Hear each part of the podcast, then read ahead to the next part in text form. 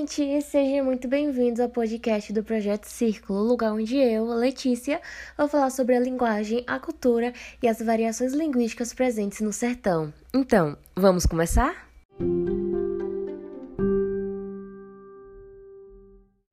A língua não se apresenta de maneira única e uniforme.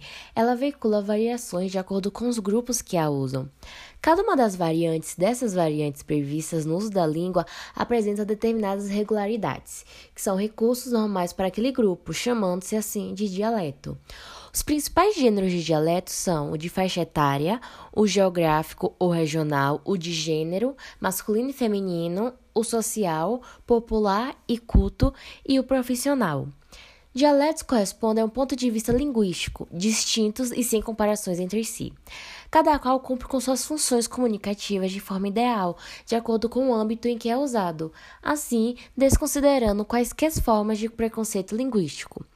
O idioleto é o agrupamento de características pessoais da língua do indivíduo, como resultante da relação ativa entre vários dialetos, etário, regional, profissional, de gênero e social, que constituem a sua fala. Antes de apresentar as variações linguísticas presentes no sertão, vamos lembrar do que se trata? O sertão é a maior sub-região nordestina, localizada entre o meio-norte e o agreste, abrangendo todo o Ceará e partes dos estados de Alagoas, Bahia, Piauí, Paraíba, Pernambuco, Rio Grande do Norte e Sergipe. Originalmente, a palavra sertão referia-se ao interior do Brasil. O nome é derivado da expressão desertão, com que os portugueses costumavam se referir à grande região desabitada do país. Sertão, à época da colonização, era o interior de regiões como São Paulo, Minas Gerais, Goiás ou Mato Grosso, para onde os bandeirantes iam à procura de ouro e de indígenas para escravizar. Era assim chamado também o interior do Nordeste, onde se iniciou o processo de interiorização do país entre os séculos XVI e XVII, tendo o Rio São Francisco como via natural de entrada. Com a ocupação do litoral nordestino pela cana-de-açúcar, a população com menos recursos se deslocou para a região mais central do Nordeste e passou a criar gado. A pecuária, ainda hoje, é sua principal atividade econômica e a marca do modo de ser do sertanejo nordestino. Hoje, o tema aparece geralmente relacionado ao semiárido nordestino, também conhecido como polígono das secas.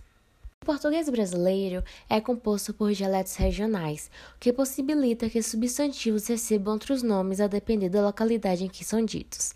Essas variações podem causar situações de preconceito linguístico, que é a manifestação de intolerância ou desprezo pela forma de falar do outro, fazendo juízo de valor por ser um dialeto diferente. Normalmente, o preconceito linguístico ocorre em tom de deboche, quando alguém acredita que a sua maneira de falar é superior.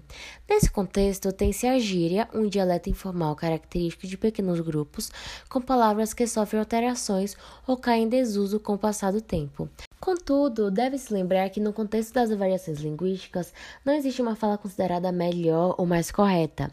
Exemplos de palavras variantes temos baba ou pelada, que significa um jogo de futebol, tangerina ou mexerica, biscoito ou bolacha, cabreiro ou desconfiado, mandioca, macaxeira ou aipim e pão de sal ou pão francês.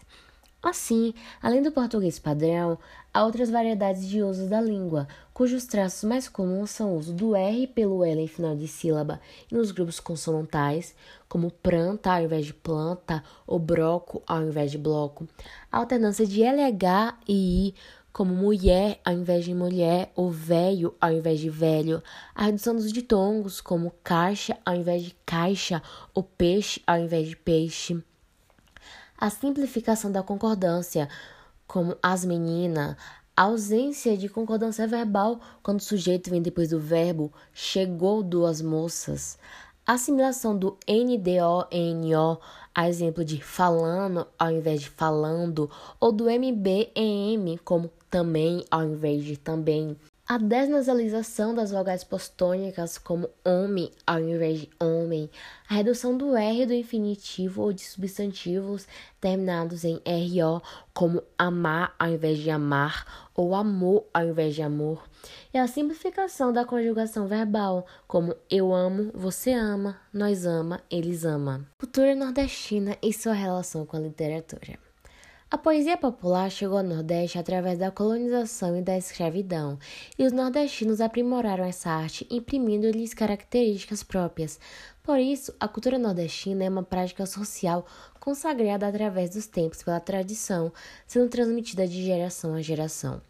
Existem várias expressões de estilos que se apresentam na literatura popular brasileira, seja oral ou escrita, trazendo a história e a memória do nosso povo, tais como cantorias, repentes, poesias, cordéis, sonetos, entre outras modalidades.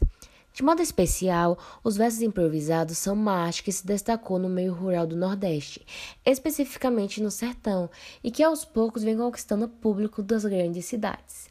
A razão disto é, possivelmente, o número crescente de pessoas que migram do interior para as cidades em busca de melhores condições de vida e levando consigo costumes culturais profundamente enraizados. Geralmente, o desafio do repente se desenrola num tremendo duelo, numa verdadeira briga poética cuja arma é o verso, rápido, gracioso e inusitado, cheio de vivacidade e vigor. Embalados nas estrofes ou nos versos criados ao sabor do improviso nas cantorias, nas reuniões de glosas e encontros dos amigos, dos cantadores nos poetas nordestinos, o repente se faz presente representando a variedade de quadros de que o cotidiano nos apresenta. Como manifestação da cultura popular nordestina, a poesia popular canta o sertão, suas alegrias e tristezas, apresentando traços característicos da identidade de um povo. Essa manifestação nordestina, do repente, não se restringe apenas aos cantadores de viola, pois há diversas outras manifestações culturais de improvisos poéticos no Nordeste. No sertão nordestino, são todos poetas. O que os diferencia são as modalidades de métricas e os instrumentos que a acompanham e fazem a melodia ou dão o ritmo de cada manifestação poética.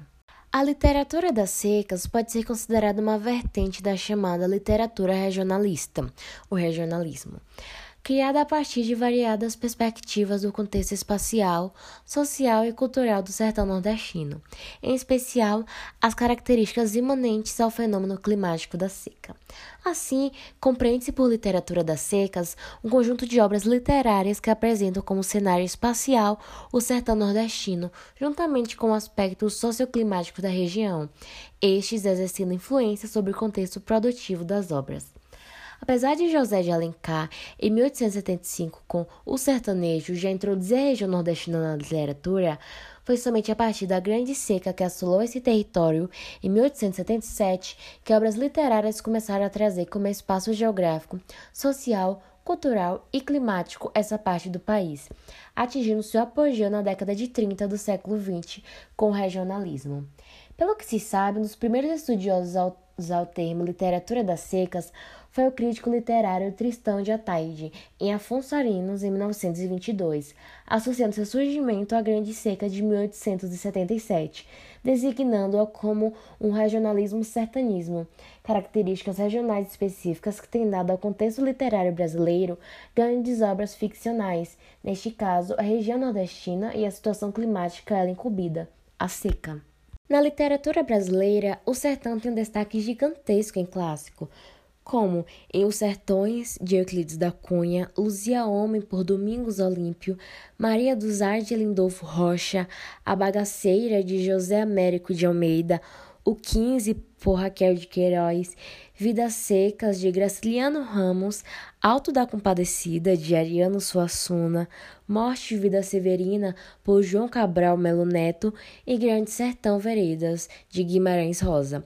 E cada autor lida de maneira muito diferente com o local que retratam. A literatura de cordel é popularmente conhecida como a literatura tradicional da cultura popular brasileira, principalmente nas regiões norte e nordeste do Brasil, especialmente nos estados do Pará, Pernambuco, Rio Grande do Norte, Alagoas, Paraíba e Ceará. Os poemas de cordel são escritos em forma de rima, acompanhados de algumas ilustrações. Recitados de forma melódica, o cordel é a divulgação das tradições populares, além de ter uma grande importância para a manutenção das identidades locais e das tradições literárias de cada região. Os principais representantes da literatura de cordel são Apolônio Alves dos Santos, Cego Aderaldo, João Martins Ataide e Leandro Gomes de Barros. E as principais obras são A Mulher Roubada, de Leandro Gomes de Barros, O Menino do Dinheiro em Cordel, de Reinaldo Domingos e José Santos, Desafios de Cordel e Minhas Rimas de Cordel, de César Beide, Antologia do Cordel Brasileiro, de Marco Aurélio, Coxa de Retalhos, de Moreira de Acopiara, Mitos e Lendas do Brasil em Cordel, de Nireuda Longobardi, Zumbi dos Palmares em Cordel, de Madu Costa e Cordéis que Educa e Transformam, de Costa Sena. Agora eu vou recitar o poema O Poeta da Roça, de Patativa do Assaré. Sou fio das matas, cantor da mão grossa. Trabalho na roça de inverno e de estio. A minha chupana é tapada de barro, só fumo cigarro de paia de mil.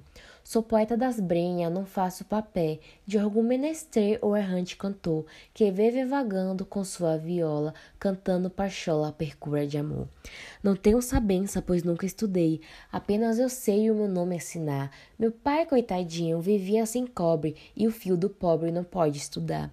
Meu verso rasteiro, singelo e sem graça, não entra na praça, no rico salão. Meu verso só entra no campo da roça e do zeito, e às vezes recordando feliz mocidade saudade, canto uma saudade que mora em meu peito. E finalizamos por aqui o episódio de hoje, pessoal. Eu espero que tenham curtido e aprendido pelo menos um pouquinho sobre a cultura e as variações sertanejas. Eu gostaria de agradecer ao Colégio Oficina e aos professores orientadores por nos guiarem ao longo do percurso desse projeto. E é isso. Muito obrigada e até mais.